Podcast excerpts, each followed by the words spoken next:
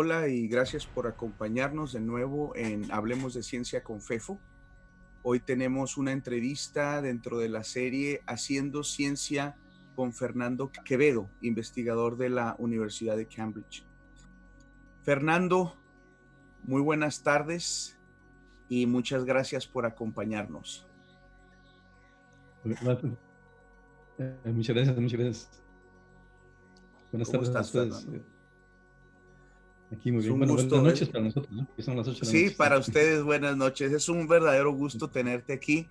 Y este, como te comentaba antes de, de, de, empezar esta transmisión, estamos realizando una serie de entrevistas con diferentes personas en el ámbito de la, de la ciencia, enfocados a científicos latinoamericanos, desde luego, eh, para eh, darle a conocer a, a, la comunidad un poquito sobre quiénes son estas personas y, a qué se dedican y, cómo es que llegaron a, la etapa de su vida científica en la que se encuentran en este momento. Entonces, eh, la, la, conversación es relajada, puedes hablar de lo que quieras, puedes no contestarme lo que quieras. Eh, esto es como si nos estuviéramos tomando una cerveza ahí en el, en, el Adriático. ¿De acuerdo? Entonces, este, vamos a empezar por el inicio, que es la manera en que he estado empezando con las demás personas. Y la verdad es que quisiéramos saber quién eres, cómo es que te acercaste a la ciencia, así que empezaremos desde las épocas tempranas. Platícanos un poquito, Fernando, de tu infancia. ¿Cómo fue? ¿Dónde fue? Y desde luego algo sobre tu educación inicial. Perfecto. Bueno, es una historia un poco larga porque, bueno, yo soy guatemalteco, pero nací en Costa Rica. Este, mi primaria la pasé en Honduras y después me fui a Guatemala. O sea que tengo experiencia en los, muy centroamericano, digamos. Entonces, eh, me puedo brincar la parte de la niñez, que digo que es, eh, no es tan relevante para mi educación ahora. Es, eh, y entonces en, Guatemala estudié bueno, en, la universidad, antes de la universidad, no sabía yo realmente qué estudiar. Entonces me gustaba mucho leer y me gustaban las matemáticas, bastante las matemáticas. Pero realmente no, no, no tenía ni idea que se podía estudiar. En parte porque eh, yo sabía que me gustaba las matemáticas y la física, pero no sabía que se podía estudiar una carrera solo en matemáticas o solo en física. Entonces me fui a la Universidad Nacional con unos amigos. La Fernando, más... Fernando, te voy a interrumpir, discúlpame.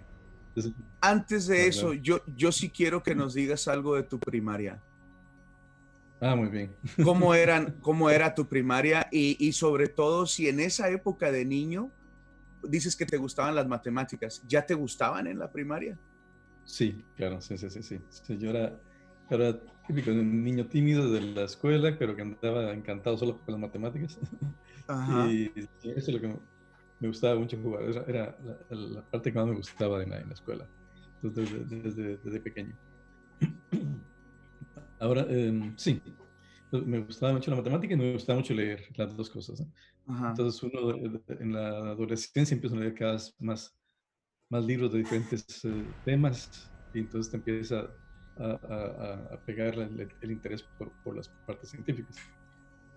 Aunque realmente yo leía, leía de todo, de, historia, de filosofía, de mucho de, sí, de, literatura latinoamericana o, biografías de científicos, o hasta ideas locas de, esa, de la época, de si habían eh, extraterrestres y cosas así. hasta, hasta que en algún momento sí, me, realmente me interesó mucho la, y en la, en la etapa pre, preuniversitaria, algún profesor o profesora que de alguna manera te haya ayudado en algo a, a, a, forjarte? sinceramente, no. No, realmente sí tenía buenos profesores, pues, discutíamos cosas, pero nada que me motivara demasiado, sinceramente. Eh, me gustaba la clase y, ya, pero no, hubo nadie que sí que me dijera esto es... Eh, eh, que, me atrajera la ciencia gracias a los profesores, sinceramente. no puedo eh, identificar a uno en particular. fueron suficientemente buenos y motivadores para que yo siguiera motivado, pero nada más. Sí, sí. En la universidad sí, en la universidad cambió bastante. Entonces, Entonces si, me permites, voy a la, universidad ahora sí. Adelante, adelante. Sí. Sí, bueno, eh, antes de la universidad, sí, me, de hecho nos hicieron un examen, esos psicológicos que te hacen antes de entrar a la universidad, y ahí me salió que mi interés era la música y, las matemáticas. Entonces me digo, está bien. Entonces, como te decía, fui, no sabía que se podía estudiar ni matemáticas ni física. Y entonces, tomé la, la, ingeniería que tuviera más matemáticas. Y en ese momento, eran los años 70, estaba empezando lo que era ingeniería en sistemas. Y esa, esa eran 10 cursos de matemáticas completos y los 4 de física que se da en la universidad. Entonces dije, bueno, me meto a esa, aunque realmente no tenía mucho interés en, en la ingeniería de sistemas. Y entonces yo hice dos años de ingeniero, o sea, realmente yo estudié ingeniería por dos años en la Universidad Nacional de Guatemala, en San Carlos. Eh, durante esos dos años sí me enteré que se podía estudiar física. Unos compañeros de clase me contaban que habían otros amigos en una universidad pequeña por ahí, donde estaban estudiando física. Entonces me daba envidia a mí porque yo realmente eso es lo que me gustaba más en la universidad. Y ahí sí tuve un profesor que, que me motivó mucho con la física se llamaba Héctor Centeno. Y él, eh, yo en algún momento le fui a preguntar que, que, si me podía recomendar leer más, porque yo me pasé a veces las vacaciones de verano leyendo libros de texto, que no creo que fueron demasiado motivantes para mucha gente. Entonces él me recomendó los libros de Feynman, que eran esos tres libros famosos de Feynman de, de, física. Y entonces yo empecé a leer eh, por mi cuenta, además de lo que llevaba a la universidad. Luego vino un evento que me cambió a mí la vida. En el 76 no sé si te recuerdas o se recordará alguien que está viendo, en el 3 de febrero del 76 hubo un terremoto gigantesco en Guatemala, murió 25 mil personas. Y en ese momento cerraron la universidad. Y se hablaba de que todos nos dedicamos a ayudar a las víctimas del, del, terremoto. Y, y entonces em, eh, se hablaba que iba a cerrarse la universidad. Entonces con unos compañeros decidimos investigar qué otras opciones podíamos tener, porque no queríamos dejar de estudiar. Entonces fuimos a esta universidad pequeña que estaba allí, que se llama Universidad del Valle, donde ahí sí se ofrecía la carrera de matemáticas y de física. Entonces me pasé, se me cambié después de dos años completos de ingeniería, me pasé a estudiar eh, física y matemáticas a, la Universidad del Valle, que se llama. Y entonces de ahí nada más me tocó decidir si era física o matemática pero ya, que fue si no hubiera pasado el terremoto, creo que no, hubiera tomado esa decisión, porque era una decisión muy, muy, drástica, digamos. Pero sí, entonces a mí empecé a estudiar eh, física. Y entonces entraste a la, a la, universidad pequeña del Valle, que dices se llama, y ahí concluiste tu, lo que llamaríamos un grado de licenciatura, de pregrado en física. ¿sí? Exacto. En, en esa universidad eh, tuviste la oportunidad de hacer algo de investigación eh, durante tus... Tu Muy poco, hay una tesis, cuando uno se gradúa hay una tesis. Entonces sí tuve suerte ahí porque bien, no, bueno, en Guatemala tú sabes que los números, el número de físicos se cuentan con los dedos, digamos, somos muy poquitos los físicos. pero algunos de los físicos, matemáticos y un químico, habían regresado de, de, de estudiar en Estados Unidos especialmente. Entonces, eh, sí tuve oportunidad de, de, ellos me motivaron mucho, digo, diferentes, dependiendo quién era que regresaba, me contaba cosas. Y a mí me había gustado mucho la teoría de grupos, bueno, en, matemáticas, y entonces hice mi tesis sobre partículas elementales y simetrías. con, mi asesor, se llama Oscar Castañeda, que ya murió también. Em, me motivó, él venía, había estudiado en Estados Unidos, regresó a Guatemala, sabía algo de física de partículas, y entonces hice mi tesis sobre eso. Pero no se puede llamar investigación, realmente era solamente un estudio de lo que se Una práctica, una práctica de empezar a ver. Este, este profesor era guatemalteco. Sí, sí, sí. Sí, sí. Okay. sí pero allá no se hacía investigación. no. Eh, es hasta ahora, después de muchos años, que se está empezando a hacer investigación en Guatemala, pero eh, para darte una idea, eh, yo fui creo como el cuarto doctor en física en historia de Guatemala. Ok, ok. A, ese nivel estaba la situación. Eh, la carrera de física que estudiaste en la Universidad del Valle, cuando tú la estudiaste, ¿cuánto tiempo tenía de existir? A unos, eh, no sé, unos eh, cinco o seis años. Ok, entonces era en realidad también muy reciente, ¿no? Sí, exactamente, sí. O sea que uno, el primer graduado, ahora el primer graduado me dio clases a mí. Se, se graduó, se fue a Estados Unidos por tres años, algo así, regresó y me dio unas clases. y tú sabes, conoces, conoces la historia de por qué la crearon, quiénes la crearon. Sí, sí, sí, sí, muy bien. Hay una historia muy bonita y te la puedo contar. Em, hubo una generación de pocos que eran ingenieros en Guatemala eh, que daban clases de física y matemáticas para los ingenieros en la Universidad Nacional de San Carlos. Había en ese tiempo un programa en la San Carlos que se llama Los Básicos, que se daba una formación general a todos los estudiantes recién llegados de, todas las carreras para el, elevar su nivel. Y había mucho interés en las matemáticas y en la física. Entonces estos profesores realmente eh, tuvieron mucho empuje dentro de la universidad. Ese programa se acabó, pero en ese tiempo llegó un profesor de, la Universidad de Texas en Austin, a Centroamérica, se llamaba Robert Little, y él se dio cuenta que no había física en Centroamérica, esencialmente. Y eh, entonces lo que él hizo es les ayudó a estos profesores que estaban siendo muy motivados en dar clases de física y matemáticas, se los llevó por una temporada a, Texas para que mejoraran su, conocimiento en física, porque realmente no eran físicos, eran ingenieros sabiendo mucho física. Entonces, esta persona hizo mucho la diferencia. Estos profesores regresaron. Al cerrarse el programa este de básicos, ellos quedaron como en el aire la parte esta de, formación de ciencias eh, básicas. Y casualmente se había formado esta universidad pequeña, eh, que era eh, bastante académica, digamos, en, áreas de, conocimiento muy generales, antropología, historia y cosas así. Entonces incluyeron física y matemática y, estos profesores se pasaron a, esta universidad pequeña. Eh, porque en la Universidad Nacional no había física y matemáticas. Entonces, esto, esto, esto, fue lo que marcó la diferencia. Este profesor realmente nos, nos influyó mucho a nosotros, porque esencialmente todos los físicos de, Guatemala al principio, todos estudiaron en Texas. Y yo por eso, yo fui ya la segunda, tercera generación que me fui también a Texas a estudiar. No, no tenía otro lugar donde ir pequeños, grandes accidentes, ¿no? Que, que, pueden cambiar eh, no solo la vida de, de, algunas personas, sino incluso las regiones en donde suceden estos pequeños, grandes accidentes. Entonces, bueno... Una persona puede hacer la diferencia.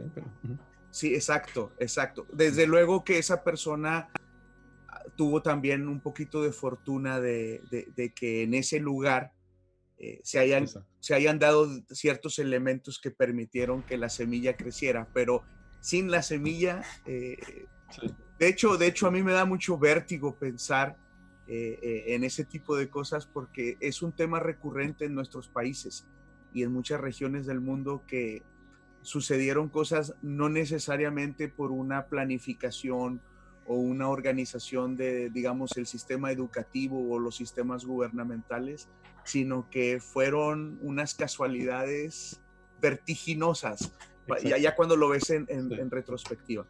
Bueno, regresemos entonces a ese momento que de hecho ya mencionaste que te fuiste a Texas. Eh, yo te quería preguntar, ¿cómo fue que tú, estando en la Universidad del Valle, terminando tu licenciatura, ya ya envuelto en, el mundillo de la física y las matemáticas, ¿cómo te enteras que es necesario continuar con tu educación y que además pues te tienes que ir a, otro país? Trata de recordar al, Fernando de esa época y, y, platícanos qué pensaba. Sí, bueno, realmente, claro, uno cada vez se fascinaba más por los temas de la física, la, digamos, la física cuántica fue una cosa que me abrió la cabeza y es, es increíble este, este, desarrollo científico, ya que uno tiene que saber más. Y en Guatemala uno sabía que ese era el límite, habían los dos, tres profesores y ya está. Entonces sí, sabíamos que si no nos íbamos afuera, era, yo, éramos un grupo de cuatro nada más los que estudiamos física. Entonces nos motivamos mucho uno a otro y sabíamos que si no nos íbamos a estudiar fuera, realmente no, no íbamos a, a, seguir conociendo, aprendiendo más sobre, esta, la, sobre la física. También ayudó que eh, otro, otro evento eh, importante en Guatemala, toda esa época estábamos en medio de una guerra civil. O sea, Guatemala estaba en guerra civil todos los años 60 hasta el 97 que se firmó la paz. Entonces había un problema también de seguridad y de, de, de, de miedo en la, en, la, en la, ciudad, en particular, en el país en general. Eh, y yo estudiaba en la Universidad del Valle, pero trabajaba en la Universidad de San Carlos, que es la Universidad Nacional. Entonces la Universidad Nacional recibió muchos golpes en esa época. Mataron a muchos de mis colegas, eh, de los compañeros de trabajo, amigos eh, y compañeros de, estudios también. Entonces estaba uno, el, digamos, de alguna forma, la, la ciencia lo estaba usando como un escape, para no escaparse de todos los problemas internos, entonces dedicar más a la ciencia. Y sabía que todo el mundo se quería ir por alguna razón. Entonces nosotros, bueno, yo pensé, digamos, eh, es, para la seguridad es mejor salir en este, este momento del país. Y también, eh, si existe una oportunidad, eh, es, sacar el doctorado en, física. Em, también fue complicado porque en esa época me casé. Entonces, eh, cuando empecé a hacer los trámites de, ver si me podía ir a, a Estados Unidos, eh, me aceptaron, pero bueno, me, casé, luego mi esposa quedó embarazada, entonces ya cuando nos tocó irnos, ya teníamos una bebé, entonces era, era bastante complicado, pero, pero hicimos todos los sacrificios para, para, para poder irnos a, a, Estados Unidos. Y bueno, creo fue, que fue una buena decisión. Fue a la Universidad de Texas eh, eh, en Austin. En Austin, exacto. ¿Por qué? Porque ahí Sinceramente, era, viviendo en Guatemala no podías eh, esperar a ningún otro lugar, porque ahí sabía que nos podían tomar en serio porque estaba este profesor. En una carta de recomendación de un profesor de Guatemala no pesaba, las notas en una universidad de Guatemala no pesaba. Em, yo, yo, sabía que había becas para Francia, entonces me metí a estudiar francés, a ver si, pero no me salió la beca. Entonces, eh, eh, a Estados Unidos me, pues, me, metí a los exámenes del GRE y el TOEFL para aprender y, y con la, el apoyo de este profesor que estaba ahí en Texas, entonces me, aceptaron. Y ahí lo bueno es que te aceptan y te pueden dar trabajo, o sea, no, no, no necesitas beca. Entonces, de todos modos, bueno, yo me fui sin trabajo, así, porque no, no, sabía bien el inglés, pero llegando ahí me, me, aprendí un poco y me dieron algo que hacer. pero sí, es, este, Texas no, no, era, no tenía mucha alternativa, creo.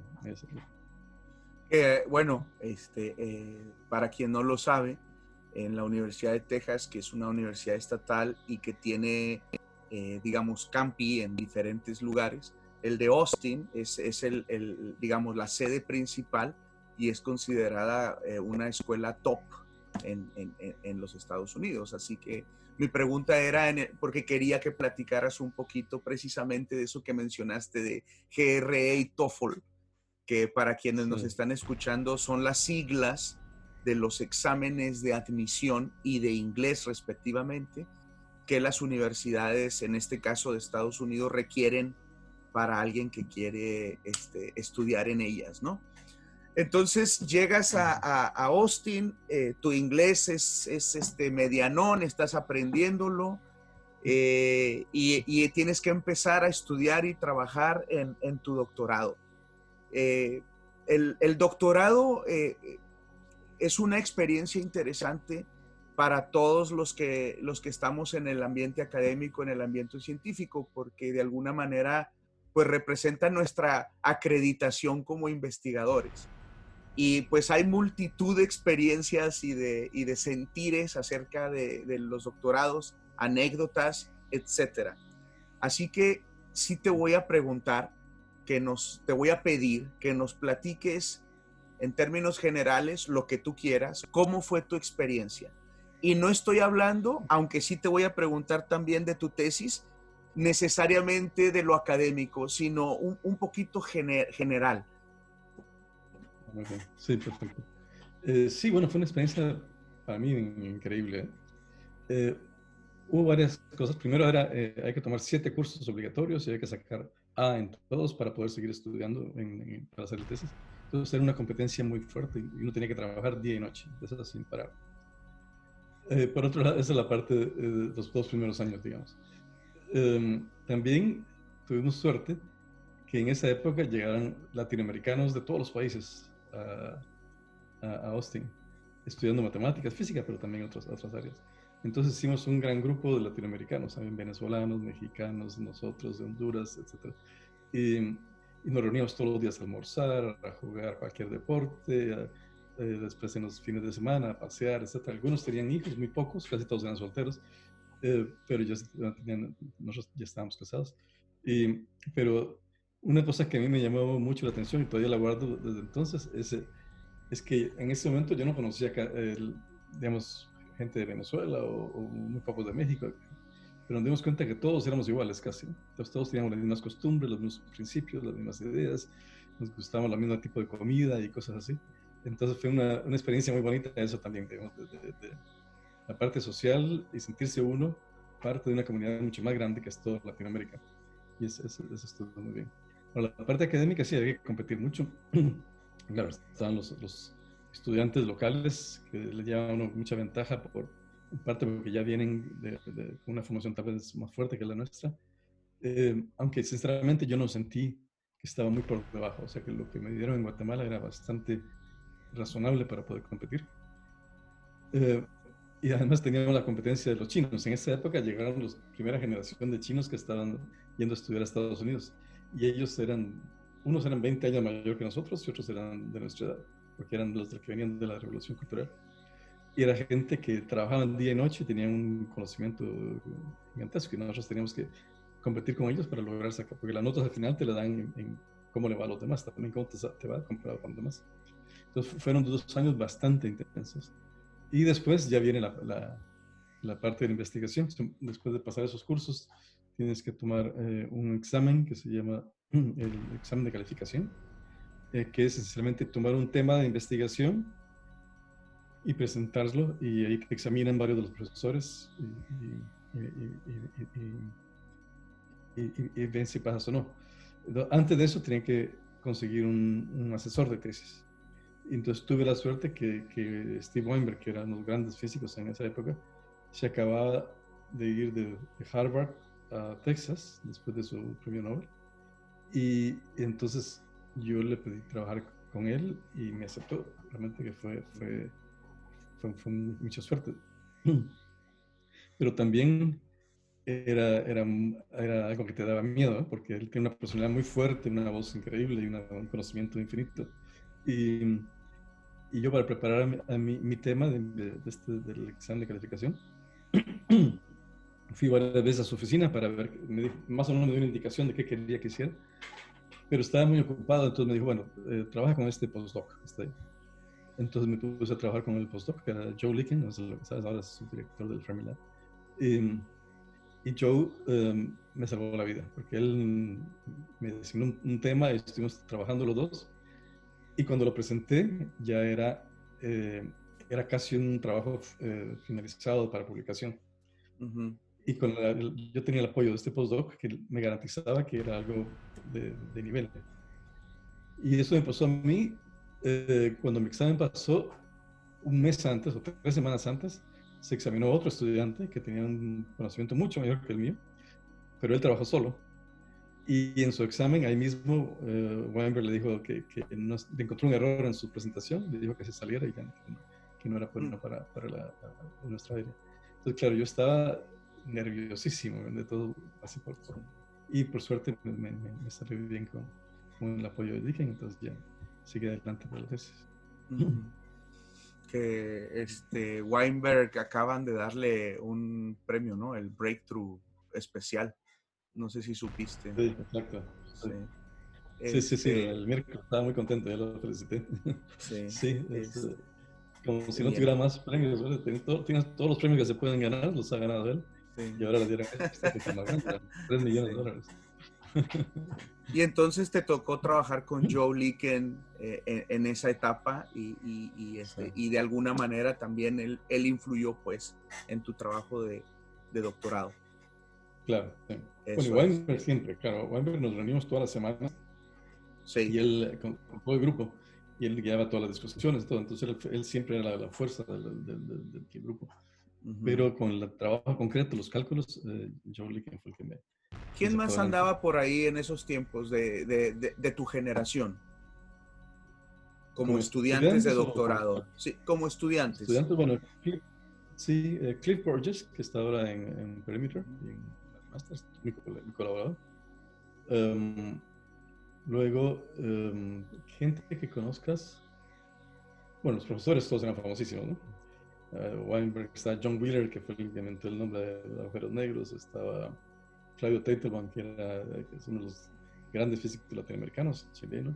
Um, estaba después Philip Candelas, que es uh, uno de los grandes físicos matemáticos del mundo, ahora en Oxford. Joe Polchinski, que era mi físico favorito, que llegó muy joven y murió hace un par de años. Eh, un gran físico. Y, y sí, habían varios. Uh, luego estaba, bueno, eh, Carlos Ordóñez, muy amigo mío, que está, es un panameño, que estaba en Houston. Em, sí, habíamos varios, un grupo pues, bastante activo. Muy bien. Bueno, entonces terminaste eh, muy bien tu proceso de doctorado. ¿Y qué siguió en tu vida, Fernando? Sí, ahí, eh, ahí mi esposa siempre me, me, me lo hace mencionar porque ella yo le prometí que nos casábamos, nos íbamos por cuatro o cinco años a doctorado y nos regresábamos a Guatemala. Pero claro, estando uno ahí, eh, estudiante de doctorado, uno se da cuenta, no, que el doctorado solamente es una primera etapa. Te puedo, hacer, te puedo hacer una pregunta personal. Sí, sí. Cuando prometiste eso, ¿lo, lo creías? Sí, sí. Yo realmente no, no, yo no tenía ambiciones de, de más. Eh, yo quería regresar a Guatemala y dar clases. Eso era mi, eh, esa era la meta de, de, de, mi carrera. Em, también porque, parte por ignorancia, yo creo que, que, que, era suficiente. Em, pero claro, estando ahí te das cuenta que no, que la vida de un científico es diferente. Uno sacas el doctorado, tienes oportunidad de, de, sacar postdoctorados para formarte mejor y empezar a hacer tu carrera para producir. Y entonces ya era lo natural en que todo el mundo lo hacía eh, un año antes de graduarte, empezar a pedir trabajos de postdoc a, todo el mundo. Entonces, yo tomaba la, lista de todas las universidades del mundo, ahí mandé solicitudes a todos lados a ver qué salía. entonces, bueno, tuve la suerte eh, que, eh, bueno, al final después me, fui al CERN, al laboratorio del CERN en Ginebra, que fue la, tenía ofertas de otros lados, de en particular del ICTP en Trieste, que era el lugar que me gustaba a mí mucho. Eh, luego hablamos de, del ICTP, supongo. Por supuesto. Em, eh, porque ahí estaba, bueno, Salam y todo. Pero claro, cuando me llegó la, oferta del CERN, el CERN era esos, como un sueño, poder ir a un, al laboratorio más grande del mundo, en Ginebra, impresionante. Entonces, eh, sí, yo encantado, me fui al CERN. Estuve de postdoc por dos años. También ahí tuve suerte porque fue el primer año donde en el grupo de teoría del CERN eh, estaban tomando postdocs que no eran europeos, que no eran de, los países miembros del CERN, porque el CERN es, es, eh, una organización de con países miembros, entonces los, los, casi todos los países de, Europa. Eh, entonces los, los postdocs que daban, se llaman los fellows, eran para, para europeos. Pero ese año se les ocurrió empezar con postdocs para no europeos. Entonces yo fui la primera generación. Fui yo y un, colega chileno, eh, Ricardo Flores, y los, dos fuimos al, CERN de, postdocs, así que mm. tuve mucha suerte también ahí. Muy buena experiencia, supongo, ¿no? Ah, fabuloso, realmente sí, todo. Es su primera vez en Europa, eh, conocer toda Europa en ese momento, pero además estar en el, en el CERN, que era el, centro de la física de, partículas. Eh, conocer uh, gente de, todo el mundo, realmente, que llegaba ahí continuamente. Y ahí me sentí bien que mi mal inglés más bien contaba positivo, porque los, colegas españoles, italianos hablaban peor que uno. en cambio, en Estados Unidos uno se sentía mal, pero ellos se sentían orgullosos de hablar con mucho acento, entonces eso me gustaba. Sí, sí.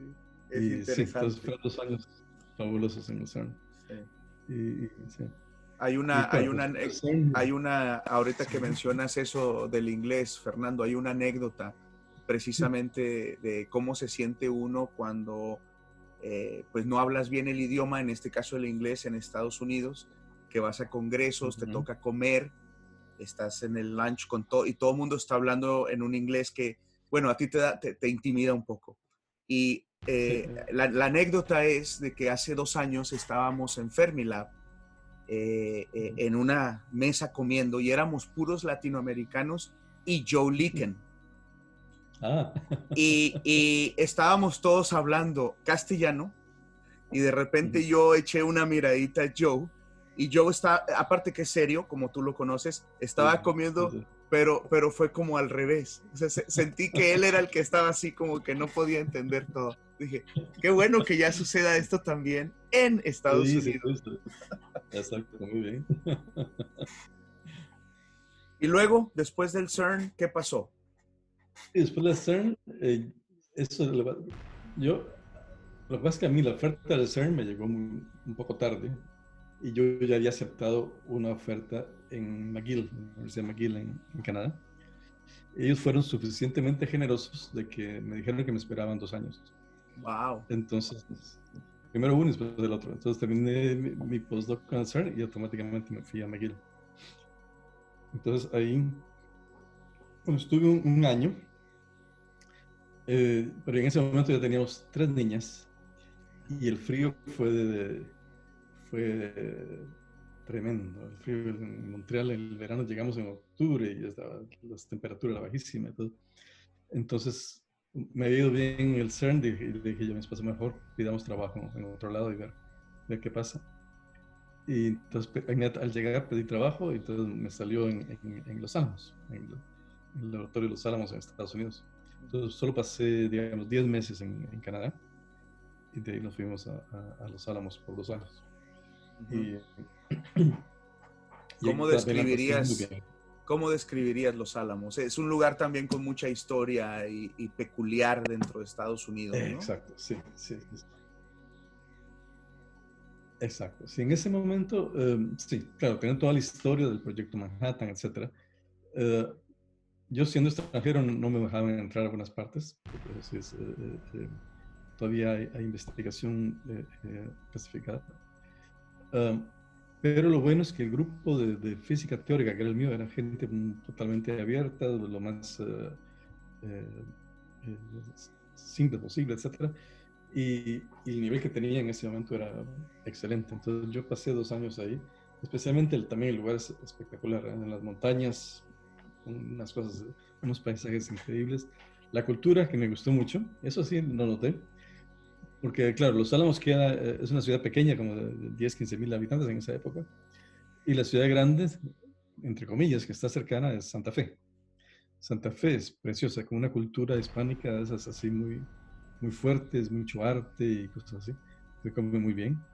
Y ahí me llamó la atención que eh, a diferencia de Texas, la gente, yo, yo cuando me encontraba a alguien que, que, podía hablar español, yo le hablaba en español. En Texas, en las tiendas y cosas así, mucha gente no le gustaba, que se sentían mal que, uno les hablara español, inmediatamente contestaban en inglés, aunque uno supiera que realmente eran mexicanos centroamericanos.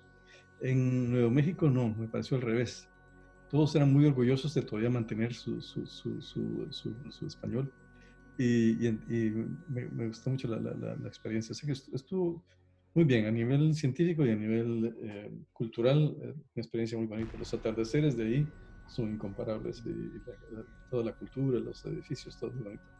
Hay mucha cultura también de, americanos indígenas. Entonces hay una mezcla de la parte hispánica y la parte hispana, hispana y la parte de, indígena, y que es realmente una cultura muy rica. Entonces hay muchas galerías de arte, etc.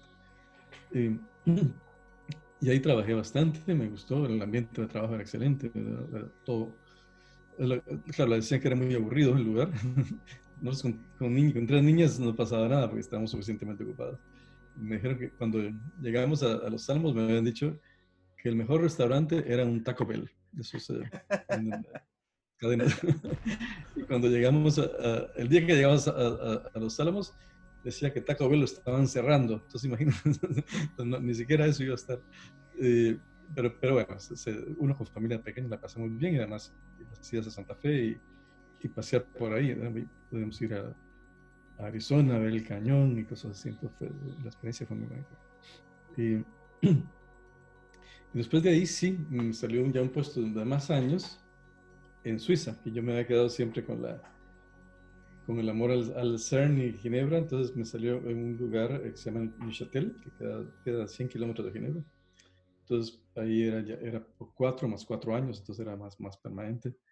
y, y, yo encantado porque eh, podía ir una vez por semana al CERN, entonces me mantuve esta relación con la, con la gente del CERN por muchos años. Y además el grupo era muy, muy eh, compacto, muy, muy, muy, afín, entonces pudimos trabajar muy bien con la gente que estaba ahí. Y, y después de Suiza me fui a, a México, a la UNAM. Ahí me dieron un puesto de profesor en, el, Instituto de Física. ¿En qué año fue eso, Fernando? Esto fue, creo que fue en 97, creo yo. Okay. Sí, por ahí, 97, 96, 97. Sí, entonces em, llegué, llegué a la UNAM. Eh, me trataron muy bien, sinceramente, la pasé muy bien. Eran unas condiciones de trabajo que, que, a mí me parecían muy buenas porque era mucho tiempo para hacer investigación, te daban el apoyo del CONACYT, esto lo que se llama SNI. Y, pero me pasó que yo antes de, de, que me saliera el puesto en México, había solicitado un puesto aquí en Cambridge. Eh, y estando en México recién llegado, me llaman aquí a entrevista y me, me, hicieron la oferta. Entonces, eh, me quedé un año y pico en México, pedí permiso en UNAM, me vine aquí y después de, de, un año y pico, entonces ya decidí quedarme aquí. Sí, entonces, la vida un poco complicada. Nos hemos mudado no sé cuántas veces. y entonces, de hecho, cuando, este llegamos aquí, mi, hija menor tenía 10 años ya y había vivido en 7 países. Entonces, después de un año me dijo, bueno, ¿y ahora dónde nos vamos? Me dijo. Entonces, no, aquí ¿Por, qué, ¿Por, qué, ¿Por qué ya no nos estamos moviendo? ¿no? y entonces llegas a Cambridge por, ahí del 99, 2000. Sí, 98, final del 98 creo que fue. Ok, ok, ok.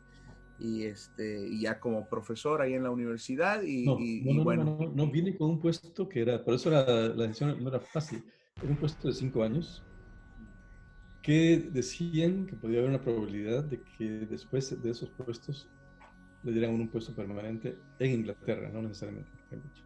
Ok. Entonces yo me arriesgué. Sinceramente, después de un año no sabía. Y por suerte, el, eh, esos eh, dos años, después de dos años, ya empecé yo, digo, bueno, tengo cinco años acá, pero a lo mejor pienso pedir algo permanente para ver qué, qué pasa. Y, y casualmente eh, se abrió un puesto en Cambridge, se abrió otro en Oxford y otro en la Universidad en Sussex. Entonces los pedí los tres. Y ese fue el, como el, mejor año para mí en el sentido que me dieron oferta en cada uno de los tres lugares. Mm. Y el de Sussex sabiendo que me podían venir los de Cambridge y Oxford, me esperaron, porque sabían hasta que decidieran en Cambridge y Oxford. En Oxford hubo una disputa porque no estaba claro a quién querían los, la universidad. Entonces, en vez de decidir el mismo día, que generalmente deciden el mismo día, se esperaron mientras se ponían de acuerdo entre ellos, porque unos querían un candidato, otros querían otro. De hecho, yo creo que yo era el, el tercero, ¿eh? porque unos querían a uno, otros querían a otro, a mí.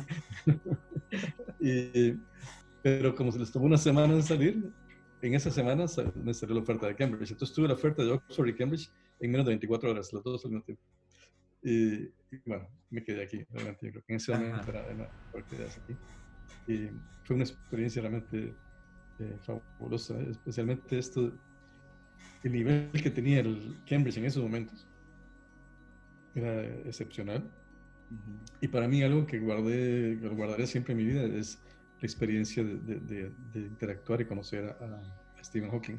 que mi oficina estaba casi al lado de la de él. Entonces yo lo veía llegar todos los días, lo veía cómo lo trataban las, las enfermeras, a veces me tocaba ayudar a, cargarlo, digamos, y cosas así. Entonces fue, fue una experiencia muy enriquecedora, realmente uno, la admiración que, que, me fui formando para esta, esta persona fue increíble, porque realmente uno no se podía quejar de cualquier problema que tuviera si lo veía él que luchaba por su vida día a día. Y a su vez estaba haciendo física del primer nivel, entonces era, fue, muy extraordinario, de verdad. Sí, sí, ah, increíble. Muy bien, entonces vamos a dar un salto para hablar del ICTP, pero antes de eso, antes de eso, sí quiero dar un pequeñito espacio para que le platiques a nuestra audiencia algo sobre el tipo de física que tú has hecho y qué es lo que te gusta. Eh, algo general, Fernando, nos está escuchando personas que sí saben física y personas que no saben física. Entonces, pero es una parte muy importante de nosotros, ¿no? hablar de nuestra investigación y, de los tipos de problemas que, que, nos tienen enamorados, ¿no? Entonces yo sí quiero que en esta entrevista darte unos minutitos para que nos platiques esa parte de ti. Perfecto, encantado. Sí, bueno, yo soy físico de partículas elementales, igual que tú, em, teórico. Em, desde, ya, ya cuando hice mi doctorado, me especialicé en áreas bastante, se podría decir, formales de la física teórica.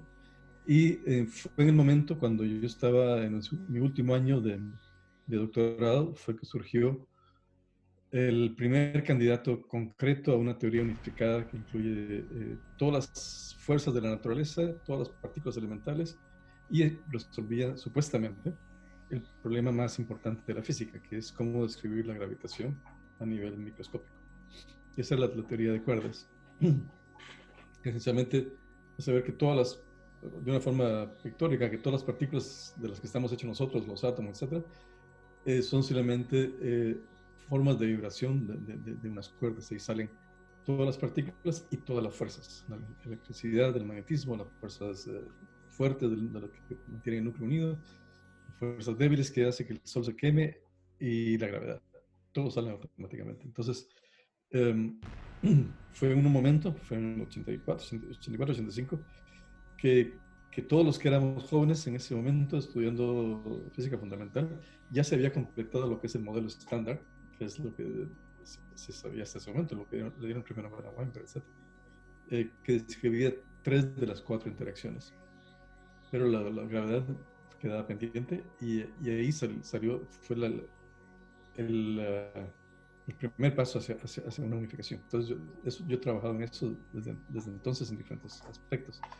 Um, entonces he hecho un par de, de, de, áreas de investigación. Una parte, la parte más formal, eh, que es lo que se llama simetrías especiales, que se llaman dualidad, que son cosas muy, muy particulares que, hacen que... Eh, algo inesperado, digamos que la, forma más dramática de decirlo es que una teoría a distancias muy grandes es equivalente a distancias muy pequeñas. Si uno considera un círculo, eh, quiere describir lo que pasa dentro del círculo, es equivalente a lo que pasa fuera del círculo. Entonces, eso es algo que nadie esperaba. O, lo mismo se, habla de acoplamientos fuertes y acoplamientos débiles. Son, son dualidades las teorías. Entonces, eso es una parte que, que yo me dediqué dentro de la teoría de cuerdas y teoría de campos en general.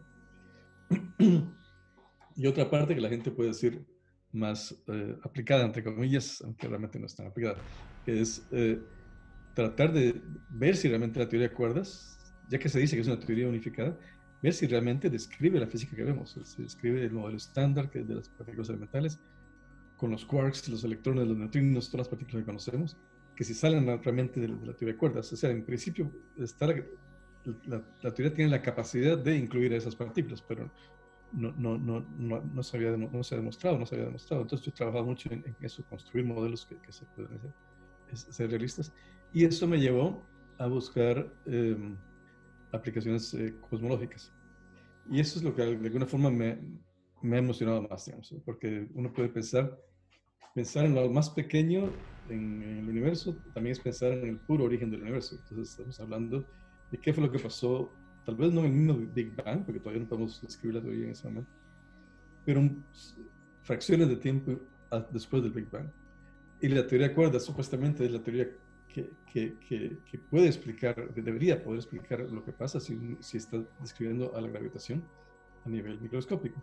En el Big Bang y en los agujeros negros, la, fuerza de la gravedad es muy fuerte a distancias muy pequeñas, que es donde funciona, debería funcionar solo la gravedad eh, cuántica. Y, y, entonces, sí hemos trabajado en varias eh, aplicaciones, eh, como por ejemplo el, lo que sale naturalmente ahora es eh, fracciones después del Big Bang pasó un periodo que se llama el modelo inflacionario, que es inflación, una expansión exponencial del universo y que, que después sigue expandiéndose, pero no tan rápido. describir lo que es inflación explica mucho los problemas del Big Bang y, y encaja perfectamente con los experimentos nadie sabe de dónde viene inflación. Entonces, poder tener eh, una explicación a partir de la teoría de cuerdas, cómo se puede generar inflación, ha sido parte del, trabajo que he hecho en los últimos años. Y, y, bueno, esencialmente es eso. También entender por qué, si la teoría de cuerdas naturalmente está formulada en 10 dimensiones o más, en 10 o 11, eh, ¿por qué solo vemos cuatro de estas 10 dimensiones? Cuatro quiere decir las tres del espacio más el tiempo. Entonces, explicar por qué las otras dimensiones no se pueden ver y ver que, que son dimensiones muy, muy pequeñas también me, me, ha, ocupado por, por, varios años. Entonces, eh, y eso sí me apasiona realmente porque eh, está uno pensando en cosas que, que, son parte de lo que realmente somos, es lo que realmente lo motiva a uno a entender, a tratar de explicar, de, estudiar física. Porque uno quiere entender no solamente de, de, lo que estamos hechos, cómo, cómo son todas las interacciones en la naturaleza, pero también queremos entender nuestro origen, el origen de, las galaxias, de, los planetas y de nosotros. Y, entonces es una oportunidad única realmente poder estudiar el universo muy, muy temprano. muy bien. Podría hablar más tiempo, pero imagino que no. Muchas gracias, Fernando. Efectivamente, eh, perfecto, perfecto. De todas maneras, eh, les repito a quienes nos escuchan, hagan sus preguntas. al final de la entrevista vamos a tomar algunas preguntas tanto del chat de Facebook como de el chat de Zoom. Eh, bueno, Fernando, una, una etapa eh, de tu vida que, muy importante, creo que para ti, pero sí, si no para ti, sí para muchos de nosotros que, te conocemos, eh, es el, tu etapa como director del Centro Internacional de Física Teórica en Trieste, el famoso ICTP por sus siglas. Entonces a mí me gustaría que platicaras con, quienes nos están escuchando un poquito acerca de, primero, qué es ese centro y luego de cómo fue que de la ya nos dijiste, de, vamos de la Universidad de Valle hasta profesor de la Universidad de Cambridge, el siguiente pasito, cómo fue que Fernando Quevedo eh, logra llegar a ser el director de este instituto. Sí, para mí es un instituto que está muy cerca de, mi corazón porque uno viniendo de países en desarrollo y que pasamos tantos obstáculos para poder estudiar física y que tuvimos la suerte de que alguien nos dio una oportunidad. Eh, desde que yo era estudiante en el doctorado, hablamos con nuestros amigos latinoamericanos que, que siempre nos reunimos, que era un sueño realmente poder hacer algo en nuestros países, de, de que realmente se desarrolle la ciencia en nuestros países. Ayudar estudiantes que no tengan los mismos problemas que nosotros, hacer que realmente la ciencia juegue un papel importante en el país, etc. Y soñábamos con la idea de crear un instituto eh, a nivel de Centroamérica, por ejemplo, para todos Centroamérica, porque somos países muy pequeñitos, ponernos todos juntos. Y, pero ya entrado en, en, mi doctorado, me di cuenta que lo que yo soñaba, que creía que era un, una gran, un sueño muy ambicioso, había una persona muchos años antes, que es Abdus Salam, que soñó algo muchísimo más grande que nosotros. Y no solo lo soñó, sino que lo logró. Entonces yo me volví un, eh, gran admirador de Abdus Salam. Em, o sea, él, él para, bueno, sabes, tú sabes de historia, pero el público no sé qué tanto.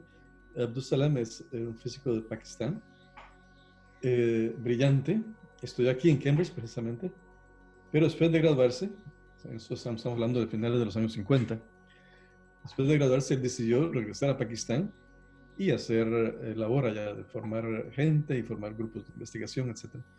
No duró mucho tiempo porque se dio cuenta que su carrera se estaba acabando, no, no, no, no tenía oportunidades de trabajo. Pero como era tan grande, tan buen físico, inmediatamente le, dieron trabajo aquí en, Londres, en, Imperial College, que estaba formando un grupo. Entonces regresó a, Inglaterra, pero él se vino aquí con la, con la idea, ya de joven, de, de, crear algo para que evitar que lo que le pasó a él le pasara a los demás científicos de países en desarrollo. Entonces, él, él, era bastante activo, muy dinámico, muy carismático y un gran físico, todo combinado. Y entonces usó todo eso, su, su talento, para convencer a, en ese momento la, la Agencia Energía Atómica de que se creara un centro para promover la física en países de vías de desarrollo. Y logró, eh, después de, de visitar Trieste, Italia, encontró un personaje en, en Trieste que se llama Budenich, que él había tratado de hacer un centro que, cubriera el norte de Italia y los países de Europa del Este, para, para unir el este con el oeste en ese tiempo de la Guerra Fría. Entonces, claro, no lo logró, pero entonces eh, al saber de Salam se unieron los dos y lograron que Italia eh, ofreciera ser la sede de este instituto y la, la Agencia de Energía Atómica decidió a nivel internacional apoyar la creación de este centro. Entonces se creó en el 64 y Salam fue su director hasta el 70 hasta el 95, hasta el 95. yo lo conocí, vino a, Texas cuando yo era estudiante. Acaba de ganar su premio Nobel con Weinberg, o sea que fue una casualidad para mí, que fue mi asesor y Salam que ganaron el premio Nobel juntos. Y claro, a mí me, me fascinaba ver esa figura de Salam. Casualmente él fue el que me ofreció mi primer trabajo. Cuando fui de, de, de, de Austin, llegué en telegrama de Salam ofreciéndome trabajo. Y yo, estaba encantado, pero al final dije, bueno, pensando eh, de una forma egoísta, dije yo, yo soy de países en desarrollo, seguro que en un segundo trabajo, cuando me hace más difícil pedirlo, conseguirlo, eh, eh, voy a contar con, con, el ICTP, entonces mejor me voy pensando ir a Canadá o, o al CERN. Entonces no, no fui al STP, pero sí, antes de ir al CERN, tenía tres semanas antes de empezar mi trabajo, entonces eh, pedí y me dieron una estancia en el STP. Entonces pasé tres semanas en Trieste antes de empezar mi primer postdoc, recién graduado de Texas. Entonces ahí tuve la oportunidad de hablar con Salam, me llevó a su oficina, hablamos horas sin, sin parar. Y de hecho yo le contaba mis sueños y él me ponía en el suelo, ¿no? porque decía, no, no sueña tanto, ¿qué va a hacer? Me dijo en un momento, me dice, ¿para qué sirve la teoría de cuerdas en Guatemala? Me dice. Entonces yo un poco, eh, eh, con falta de respeto, le dije, bueno, no sé para qué sirve en Guatemala, pero servirá por lo menos tan, tanto como el modelo estándar le sirvió a, Pakistán, que fue lo que él hizo. Eh, entonces ya no, no, le gustó mucho mi respuesta. Em, pero, em, pero siempre me, quedó, me quedé encantado. Entonces yo siempre que podía, visitaba el ISTP, fui como participante en conferencias, fui a dar clases en las eh, actividades que tienen, organicé actividades con ellos, eh, por ejemplo, eh, hacíamos una, una, escuela latinoamericana, yo siempre iba, hicimos una en Brasil, otra en Cuba, otra en México. Y, entonces yo siempre estaba muy, muy cercano a las actividades del, del. Y entonces, em, pero estando aquí en, en, en, Cambridge en 2008, en 2008 estaba así, estaba aquí, me fui de sabático al CERN también. Entonces me llamó el director de ese momento, me dijo que, que estaba abierto el puesto de director, que si quería solicitarlo.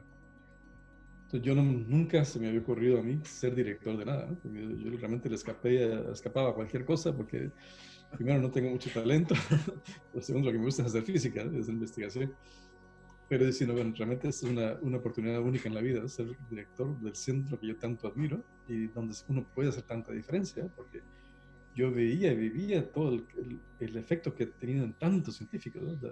La, oportunidad que me dieron a mí para ir a Texas fue una persona, aquí ya es todo un plan, toda una institución dedicada solamente a eso, a, apoyar a todos los científicos de países como los nuestros.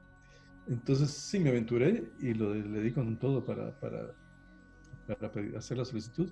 Fue muy, muy disputada, muy, hay mucha competencia, hay gente muy, muy prominente que también eh, solicitaron. Y por suerte me salió a mí. Entonces eh, llegué en el 2009, de octubre del 2009, era por cinco años. Logré que en Cambridge me diera permiso de venir, irme por cinco años. entonces, pero ya estando ahí, a los dos, tres años, me sugirieron que por qué no me quedaba un par de años más, etc. Al final terminé quedándome 10 años. Y Cambridge fue suficientemente generoso para esperarme los 10 años. Y en parte lo aceptaron porque eso era un servicio a la comunidad. De alguna forma, Cambridge estaba aportando algo a la comunidad internacional de, ciencia, gracias a que me permitían a mí estar ahí. Entonces fue una experiencia única. Hice cosas que nunca imaginaba yo eh, poder haber hecho, eh, con altos y bajos. No sé qué decir que todo era buenísimo, tuve problemas muy, muy, muy serios también ahí. Pero eh, eso tener que, es, un centro donde, para dar una idea a, la audiencia, se reciben unos 6.000, 7.000 visitantes al año de 188 países del mundo. O sea, sencillamente cada país del mundo está representado, llegan ahí. Entonces tenemos eh, visitantes de cualquier país se, se lo puede ocurrir, estudiantes que vienen por más de un año o más, eh, o visitantes que vienen por semanas o meses. Eh, aquí, bueno, fue Fotos venido muchas veces y muchos colegas, amigos de, de, México también. de hecho, logramos hacer un programa con México muy bonito, que ustedes tienen una competencia todos los años escogen un, estudiante eh, ganador y le damos dos meses en el, en el STP para que se vaya entrenando para su doctorado. Y entonces, bueno, eh, pero también la importancia del STP también es para países más pequeños ahora, pero en su momento China se desarrolló la física en buena parte gracias al ICTP. Países de la Europa del Este solo podían ir, al ICTP porque era una eh, organización internacional, la Sociedad de Naciones Unidas, solo ahí les dan permiso ir cuando la Guerra Fría, los rusos también, etc. Entonces, es un lugar único a nivel mundial, que, donde se, reunían físicos eh, y matemáticos también, de, de, todos los países del mundo, gente en conflicto. Lo que yo decía antes, antes de salir, que llegamos, tenemos científicos de Palestina y científicos de, de Israel, ¿eh? tenemos científicos de Pakistán y de la India, eh, de cualquier, de Irán y, y también de, Israel y decía en ese momento, bueno, también de Europa e de Inglaterra, para decirlo. en fin, y, entonces em, realmente fue una experiencia para mí fabulosa. Eh, claro, nos, tocó, era, la, hay una parte administrativa que es, no es nada fácil, ¿no? uno tiene que responderle al gobierno de Italia, tiene que responderle a la UNESCO, tiene que responderle a la Agencia de Energía Atómica. Eh, tenemos más de 100 trabajadores Sí, entonces, eh, bueno, les decía que conocí eh, eh, científicos de todo, el, de todo el mundo, de todos los países del mundo. Y es algo que, claro, yo uno siente, pero esto lo confirma, que el, el talento está uniformemente distribuido mundialmente. O sea, no hay una región más talentosa que otra. Lo que, lo que sí hay es regiones con más oportunidades que otras. Entonces, los científicos de nuestros países no hemos desarrollado más porque no hemos tenido tanta oportunidad. Apenas se nos den las oportunidades, eh, la gente responde. Y yo creo que esto es, es, muy importante. Eh, para que se nos quite ese complejo a veces que uno siente que uno no es tan bueno como los otros.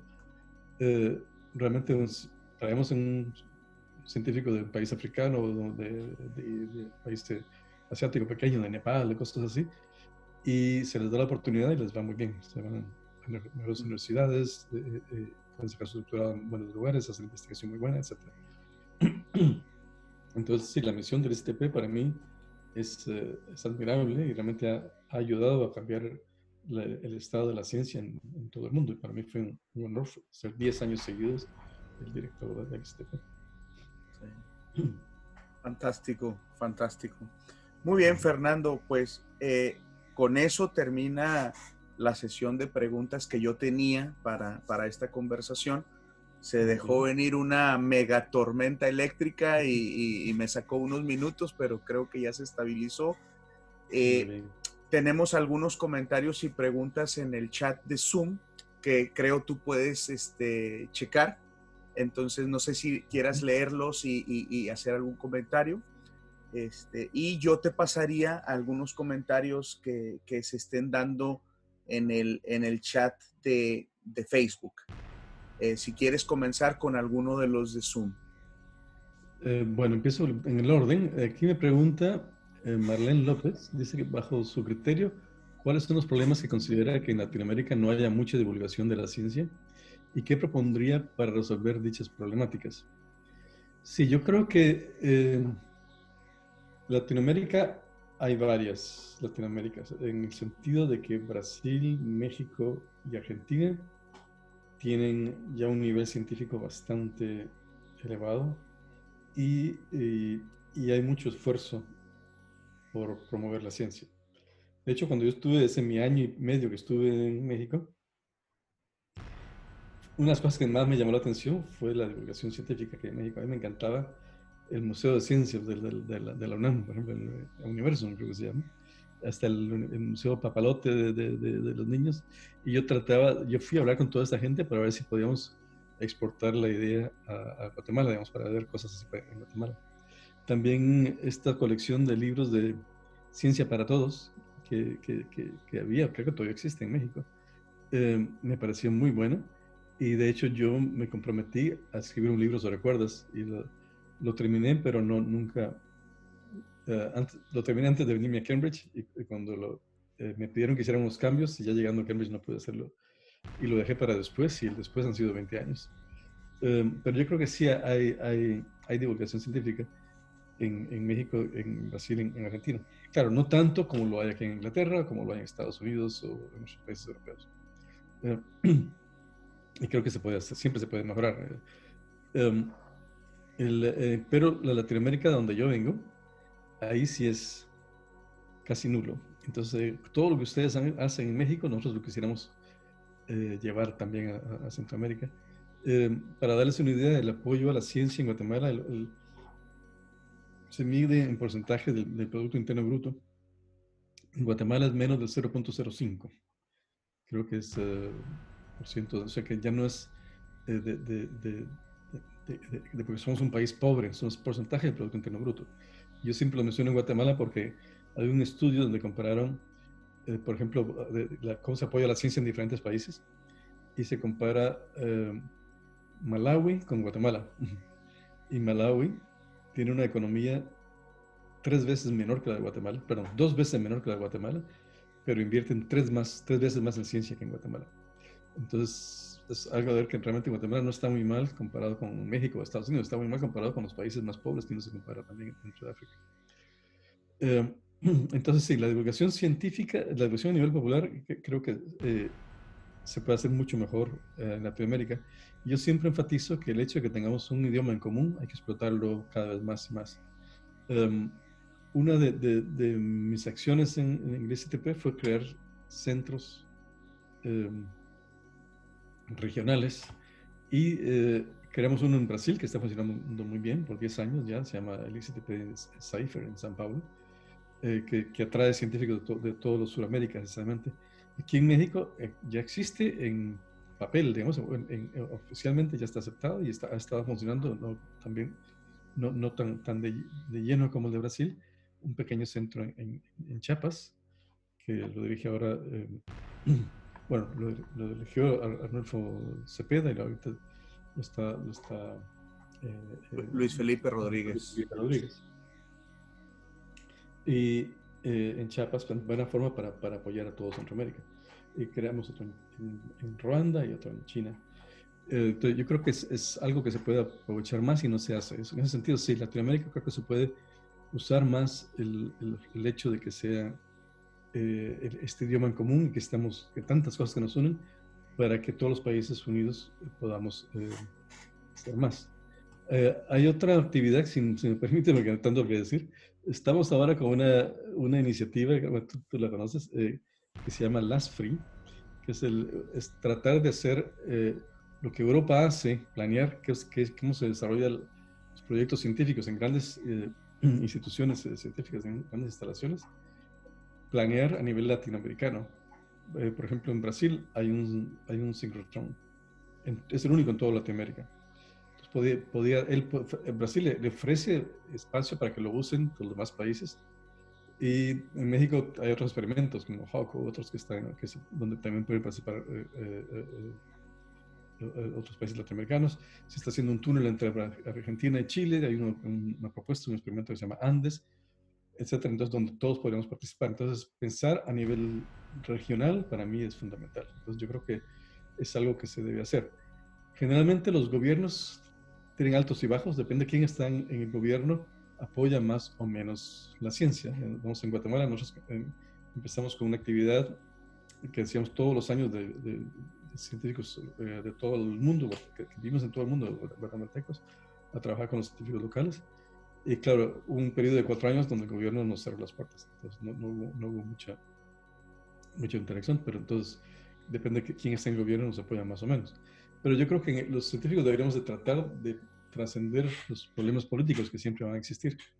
Y el ejemplo que me gusta a mí es el de Argentina, que en Argentina está el proyecto este que se llama el Piero Y, que es un, detector de rayos cósmicos el más grande del, mundo, digamos, en, rayos cósmicos de altas energías.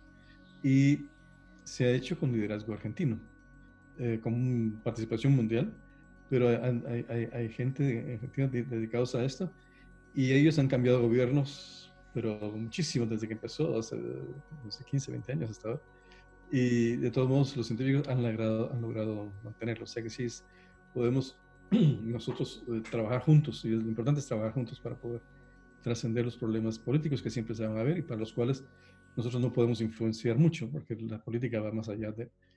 somos muy poquitos los científicos para poder cambiar las elecciones.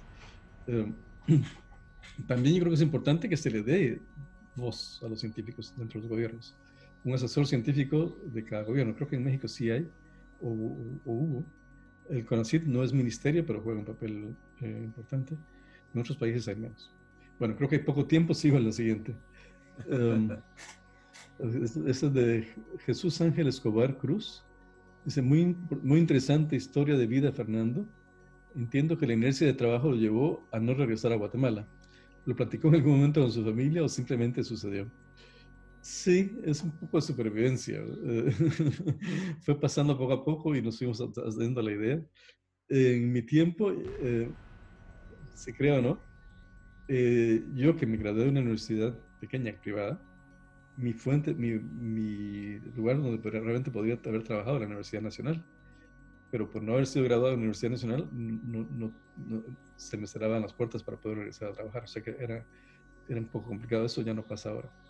Entonces, eh, pero mientras tanto, fueron pasando las, las situaciones, me aparecieron diferentes oportunidades y ya con la familia mi esposa entendió que, que, en Guatemala ya no iba a poder desarrollarme como investigador, que ya, ya conociendo yo lo que era la investigación, en Guatemala era imposible. En Guatemala uno solo se dedicaba a dar clases y no se podía investigar.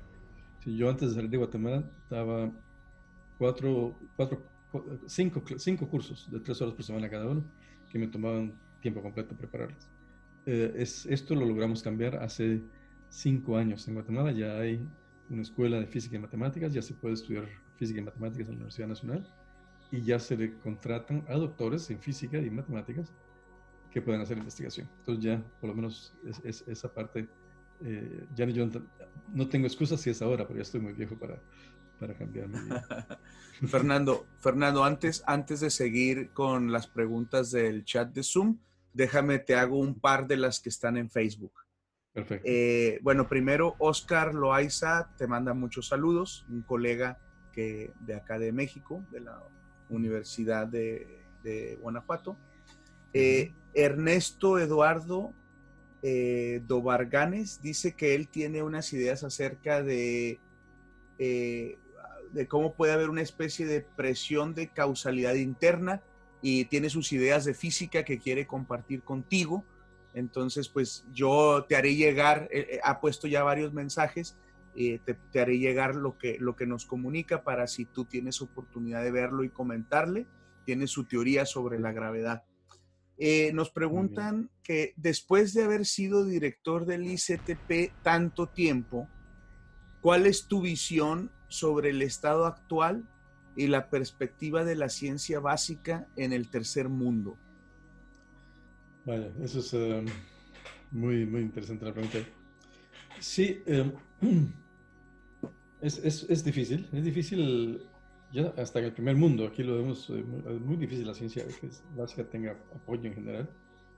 Em, nuestro argumento es siempre decir que, que primero hay que apoyar a la ciencia, porque la gente sabe que la, ciencia es, es, fundamental para el desarrollo.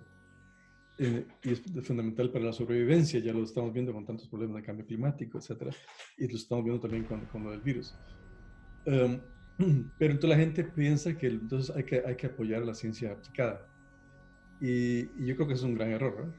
Entonces la, la, inversión en ciencia básica es fundamental, porque eh, el, y la gente que no lo ve es porque realmente no, no, tienen, no saben realmente lo que, es, lo que es la ciencia, porque uno no puede ver en ningún lugar, en ningún país, en ninguna región, puede haber buena ciencia aplicada si no hay buena ciencia básica. Hay que dar esa base para que realmente se pueda hacer investigación después en cosas más aplicadas. Y, eh, y eso surge espontáneamente. Los, digamos, lo que llegó a mí a ser física, a mucha gente ya, queremos entender el universo y todas esas cosas del comienzo del universo. Pero ya uno haciendo física se da cuenta que hay muchas otras cosas que pueden estudiar que todas son igualmente interesantes. Entonces, pero el, el punto de, de, lo que lo llevó a uno a motivarse es esa curiosidad innata que tenemos los seres humanos de, querer entender el universo, de querer saber por qué estamos aquí, qué estamos haciendo aquí. Y, y, eh, y, y después, con eso, por eso, gracias que la ciencia es, es, que además de ser cultura, es útil. Entonces nosotros podemos hacer la parte de ciencia básica, es la parte cultural, pero es la parte que, que forma gente que después también va a ser ciencia aplicada. Entonces, eh, pero eso es muy difícil convencer a los gobiernos. Y eso no es culpa de ellos, porque ellos tienen una, visión de corto plazo, porque están en el gobierno por muy poco tiempo. Entonces, para que ellos inviertan en algo a largo plazo, tiene que haber una visión. Y, y lastimosamente, digamos, eh, ellos están más preocupados en ganar las siguientes elecciones para poder quedarse más en el poder o cosas así. Y entonces eh, es, esa, esa visión a largo plazo es, es, lo, que, lo que hace falta. Y unos países lo tienen más que otros. Por ejemplo, en, uno va a África, en Ruanda, es un país impresionante que todos sabemos lo, las masacres que hubo hace más de 20 años, el genocidio increíble, con un millón de personas muertas en 100 días, eh, con machetes y cuchillos, una cosa impresionante. Ahora es un apoyo completo a la ciencia en general, la ciencia básica, la, el lugar super eh, pacífico, y tenemos nuestro centro. Apoyan a la ciencia al máximo y tienen, o sea, que, que hay, hay eh, oasis de vez en cuando donde realmente sí tienen visión, pero en general es, es muy difícil convencer a los, um, a, a, a, los políticos, digamos. En este, por ejemplo, este, este programa que llamamos Last Free, tratamos de involucrar a todos los, los eh, eh, las agencias de financiamiento todo, de nivel eh, de, los países para que puedan apoyarnos en esto. bueno, veo que estás tomando el, tiempo. No, no, no, no. Adelante, adelante, va bien. Sí, entonces, y sí, algunos países tienen más visión que otra. mi experiencia en, en, buen, por buen tiempo en Corazín nos apoyó bastante. Em, siento que el, nuestro centro en Chiapas, ahora vi que hay un mensaje de Eli Santos que están eh, saludando de, de, de, de, Chiapas, fue, ha, sido, ha jugado un papel muy importante en este centro y ojalá se les dé el apoyo. Y yo ya que estoy fuera no, no puedo hacer más, pero ojalá este centro salga adelante porque realmente es importante eh, que, se le dé el, apoyo.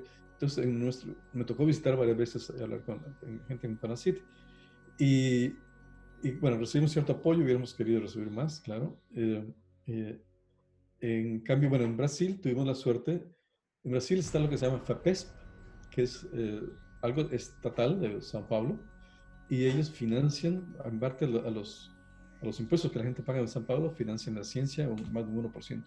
Entonces, el, el financiamiento que hay para la ciencia básica en general en, en, en San Paulo eh, es fabuloso.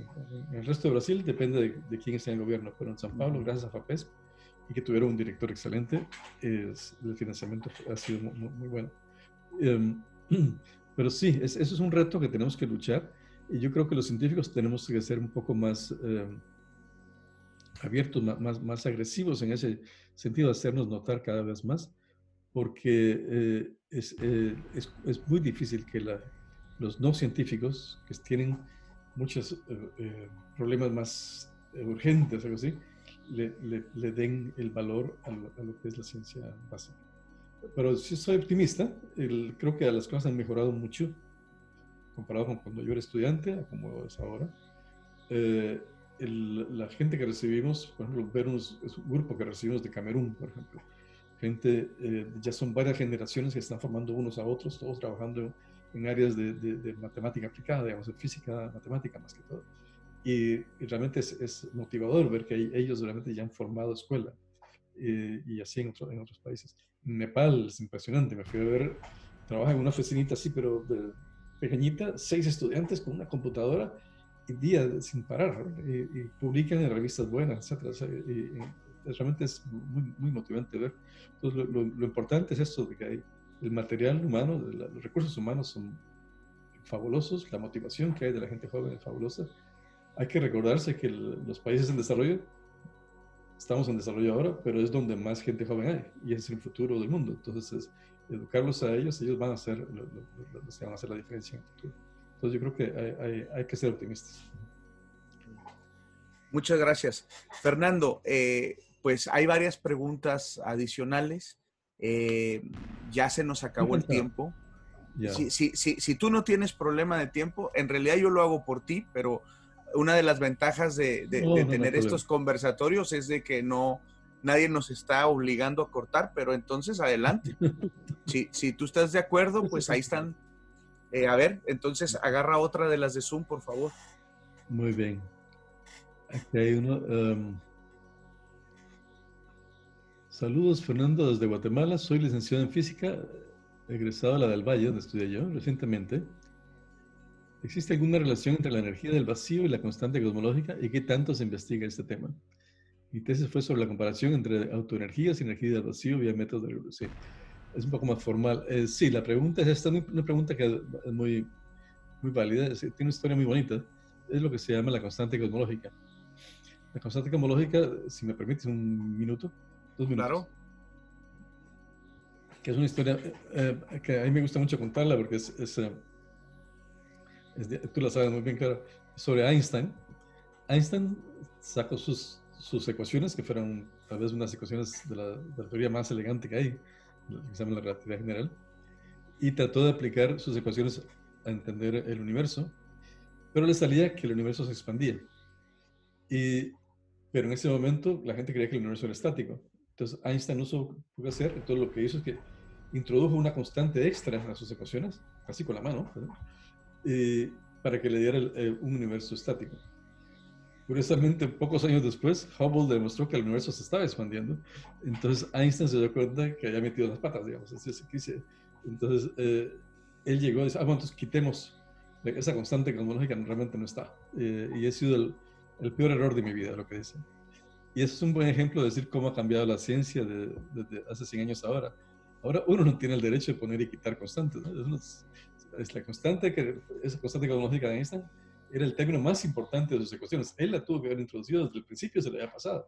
es el punto más importante, lo demás era, era segundo orden. Entonces él la debió haber introducido.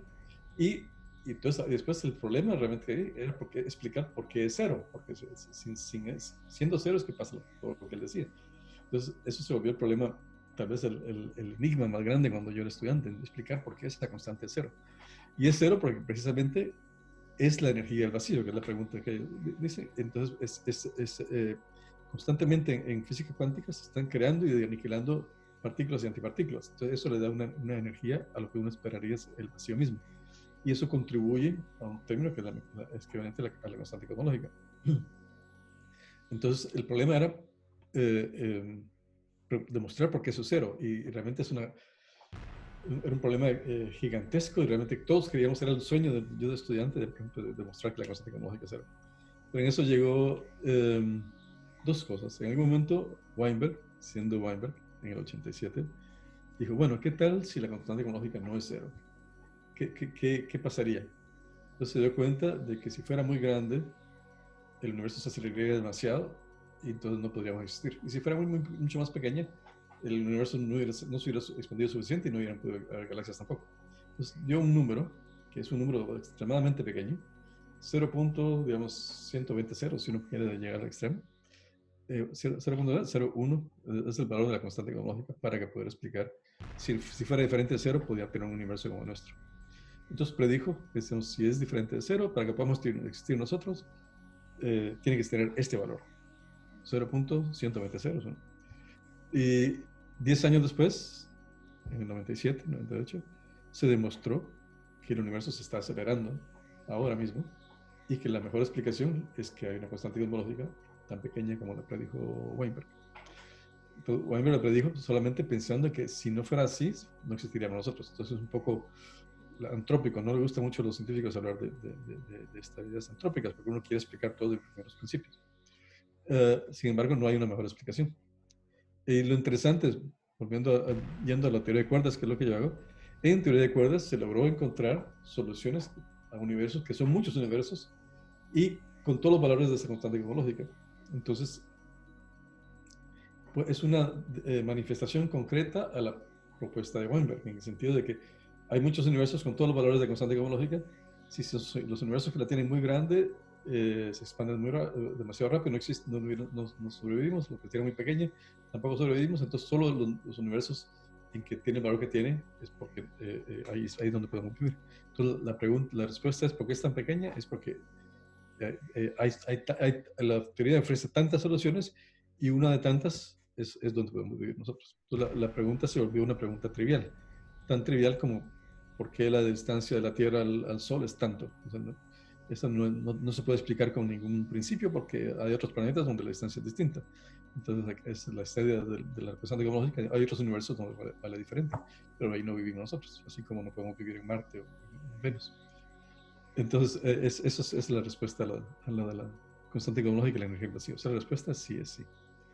Eh, luego otra de Marlene López. Me gustaría hacer otra pregunta, pero es un poco más personal. ¿Cómo encontró el equilibrio para hacer ciencia y tener tiempo para su familia? Bueno, el equilibrio se llama Elisa Quevedo, que es mi esposa. Ella realmente manejó a la familia muy bien con, todo y me siguió en todo lo que podía. Y entre los dos logramos salir adelante. Realmente yo le debo mucho a mi esposa. Excelente plática con el doctor Fernando. Esto lo dice Alfonso Díez Foblón. Sé que quizá no me recuerda, pero yo estoy profundamente agradecido con el doctor Fernando por su amabilidad y apoyo que me brindó en mi visita en el ICTP. Un fuerte abrazo desde Puebla, México. Ah, muchas gracias, Alfonso. Sí, muy bien. Muchas, muchas gracias. en, en Facebook hay una pregunta de Eduardo Peinado que dice que si crees que sea posible tener un ICTP como el, el Cypher de, de Brasil en Centroamérica, aparte del MSTP. Y si sí, ¿cuáles serían las condiciones para que eso ocurriera? Sí, bueno, lo hemos pensado eh, mucho. Em, ahí siempre, eh, para que se vean que yo pensaba en estos tiempos, tuvimos una reunión en 1994 en El Salvador, organizada por Leo Violini, que es uno de los que ha apoyado mucho la, la ciencia en Latinoamérica, que trabajaba para la UNESCO en su tiempo.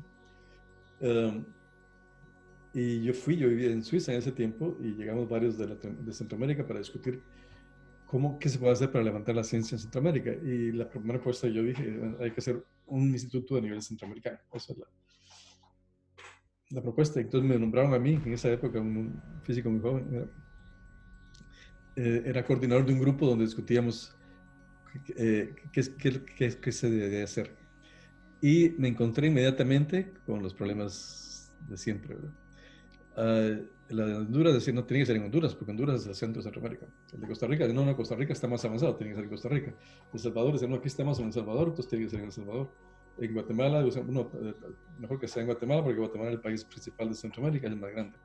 Al final eh, se vuelve una disputa de, de cuál país eh, domina. Entonces, para eso se tiene que llegar a algo más allá de, de los intereses personales de, de, cada país. Eso cuesta mucho. Por eso me pareció a mí que la, idea de Chiapas me pareció buena porque, porque era neutro y además tiene una, relación histórica con Centroamérica que es muy positiva.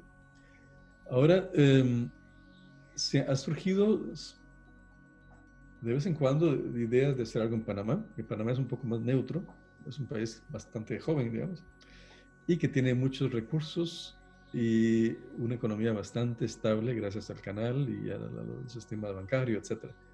Y, y, se le está dando más apoyo a la ciencia ahora más que los demás países. Eh, Costa Rica siempre sigue siendo el, el, país que más está, más avanzado, tiene, tiene varios doctores trabajando desde hace varios años, em, pero sinceramente no han tomado liderazgo a nivel regional, eh, tienden a ser muy centrados en ellos mismos. Entonces, eh, no, no, no, no, no, es, no es fácil. Eh, lo que se necesita siempre es, si alguien llega con financiamiento, se acaban las discusiones. El problema es lograr financiamiento. Entonces, eh, eh, en Guatemala tratamos de, de, de, atraer a la iniciativa privada, crear una fundación, cosas así. no se llega muy lejos porque es, es, es, es muy difícil que la gente con recursos en nuestra región crea en nuestros científicos. Todavía tienen esa visión de que de, todo lo que es ciencia que venga de afuera más fácil. Y, y entonces, eh, por ejemplo, eh, un doctorado regional, tuvimos, lo creamos gracias con Alfonso Fuentes Soria, que, es, que estaba, tiene un puesto muy alto ahora en el gobierno de Guatemala. Él fue el, el secretario de XUCA, que es el Consejo Superior Universitario de, Centroamérica. Y le hicimos el esfuerzo para crear un doctorado a nivel centroamericano. Y está, está creado en papel, o sea que en principio existe, algunas universidades lo están ratificando y están tratando de, de, crearlo, pero en su momento, estoy hablando hace cinco años, en una región de 50 millones de habitantes más o menos, Centroamérica y un poco del Caribe, República Dominicana, no había un doctorado en física y matemáticas. Uno, tiene que irse a estudiar fuera.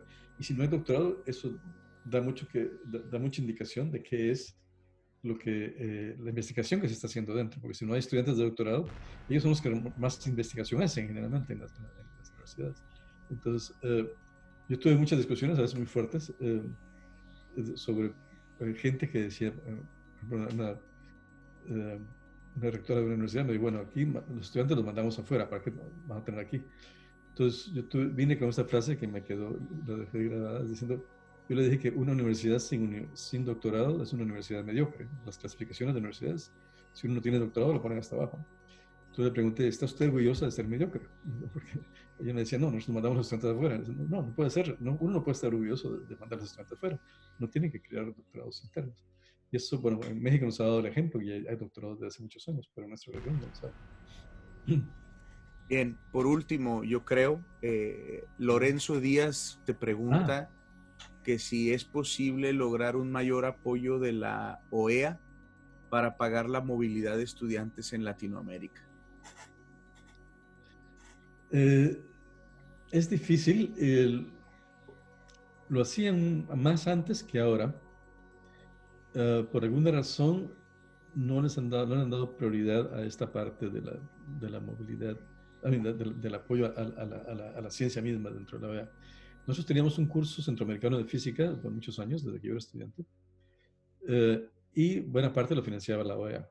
Entonces, en ese sentido, sabíamos que cada año había una escuela de todo Centroamérica, y los estudiantes que venían de un país a otro los financiaba la OEA, y después perdimos ese apoyo. Eh, sí, desafortunadamente, ese canal se nos ha ido. Hay otros canales que a veces la gente no sabe. Está el CITED, no sé si tú sabes del CITED, que es, eh, eh, es, es, una unión de toda Latinoamérica. Está la sede en España, es Iberoamérica, y cada país en principio eh, contribuye algo para proyectos a nivel regional.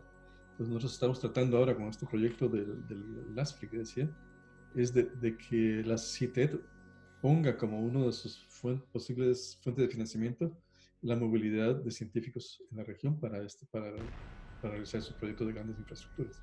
Entonces, eh, creo que tenemos que ser un poco creativos. También está el CLAF, que es el Centro Latinoamericano de Física, que existe y en principio está para eso. Eh, desafortunadamente también no tienen financiamiento. En principio cada país está comprometido a aportar un, porcentaje y durante muchos años creo que solo México y Brasil eh, estaban contribuyendo eh, y hubo una, hay una subsede de CLAF en México y estaba la sede en Brasil, ahora solo quedó la de Brasil. Y, y yo eh, me hice muy amigo del, del, director anterior. Eh, sí, tienen todo el peso institucional porque fueron apoyados por los gobiernos, fue discutido en los congresos de cada país. Entonces, a nivel institucional es, algo que tiene mucho, mucho peso, pero no tienen fondos. Entonces, los países no contribuyen, entonces quedan sin fondos. Entonces, eh, es parte de, estos problemas en que siempre están, ¿verdad? llegar al, interés de los políticos es muy difícil para los científicos. Muy bien. Vamos a terminar con, lo siguiente ya. Este, quiero, eh, me gustaría mucho, Fernando, bueno, me ha gustado mucho, obviamente, esta hora y media que has estado compartiendo con nosotros eh, estas preguntas y la entrevista que te realizamos Y para finalizar, me gustaría mucho que le dieras un mensaje a estudiantes quizá que están quizá pensando dedicarse a la ciencia o que ya están en sus licenciaturas y que a veces en, el, en la perspectiva actual de las cosas, por ejemplo aquí en México, en, este momento, eh, pudiera, pudiera, eh, pudieran no estar seguros de que están tomando la, la, elección correcta o si no la han tomado de que no están seguros, seguras de que la ciencia es algo que vale la pena hacer en este momento. Tomando eso en cuenta, me gustaría culminar esta, esta, esta charla contigo con, con, algún consejo o algún mensaje que pudieras darles a, a esas personas. sí, encantado. Eh, sí, yo digo que, que bueno, no es que todo el mundo debería ser científico, no, no, no, no debe ser así, pero yo, si, si, uno va a una clase de unos, digamos, 50 estudiantes, seguro que en uno de esos 50 va a haber por lo menos uno que su pasión es hacer ciencia. Y entonces, bien, otro, otro grupo de 50, otro uno, por Entonces siempre va a haber alguien que realmente quiere hacer ciencia. Y yo creo que, el que quiere, esa persona que quiere, que está apasionado por la ciencia, debe dedicarse a la ciencia. O sea, después es, uno no se debe arrepentir de lo, que, de lo que hizo, sino de lo que no hizo. Y, entonces, si le gusta la ciencia, eso es lo que, lo que debe hacer. Eh, a mí me decían eh, que, que, claro, si, si, científico de que iba a vivir, porque realmente solo me quedaba dar clases hace mucho en Guatemala y la vida de un profesor no era muy, muy, muy buena en ese sentido. Eh, a mí eso no me importó y de todos modos me aventuré. Em, y claro, eh, al final no, no, fue cierto porque pues, no, no, no, pude sobrevivir, pero además no conozco a ninguno de mis otros colegas que no hayan podido hacer una, una, vida, ya sea dentro de la academia fuera de la academia. Y eso es importante porque es, eh, uno estudia y en principio el, el, el, el proceso es uno saca su licenciatura y si le gusta todavía hacer la investigación, va a sacar su maestría o su doctorado. Y después tratas de, llevar una vida académica en un laboratorio o una universidad. en muchos países la, vida es bastante uh, gratificante, digamos, como profesor universitario. Nadie se hace millonario, pero vive una vida muy agradable. Um, pero también están los que no hacen vida académica, tienen mucho, mucho, mucho que hacer. Ahora el, sabemos que los trabajos del futuro, casi la mayor parte de los trabajos que existen ahora no van a existir dentro de 10, 15, 20 años porque las cosas han cambiado tanto. Y entonces lo importante en, en ser adaptarse a las necesidades del futuro, las los ofertas de trabajo del futuro, para mí es, eh, es una palabra que es, es, es, muy importante, siempre le enfatizo, es, versatilidad los científicos somos versátiles, estamos entrenados a resolver problemas. Entonces, eh, ya que uno está entrenado a resolver problemas por cinco años de licenciatura, lo que sea, cuando le toque trabajo en cualquier lado, eh, desde que sea una empresa, un banco, cualquier cosa que se pueda hacer si, no se dedica a la ciencia, lo que va a tener que hacer es su, cualidad de resolver problemas lo va a poner en ventaja sobre casi cualquier otro, otra persona. Y, y, yo lo veo eh, naturalmente aquí en Cambridge nos gradúan 200 y pico estudiantes de matemáticas, que es lo que estudian en nosotros.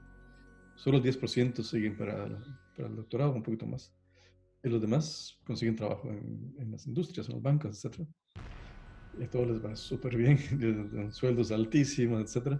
Y se vuelven expertos en computación, para resolver problemas en cuestión de, finanzas, en, resolver problemas en la industria, cualquier cosa.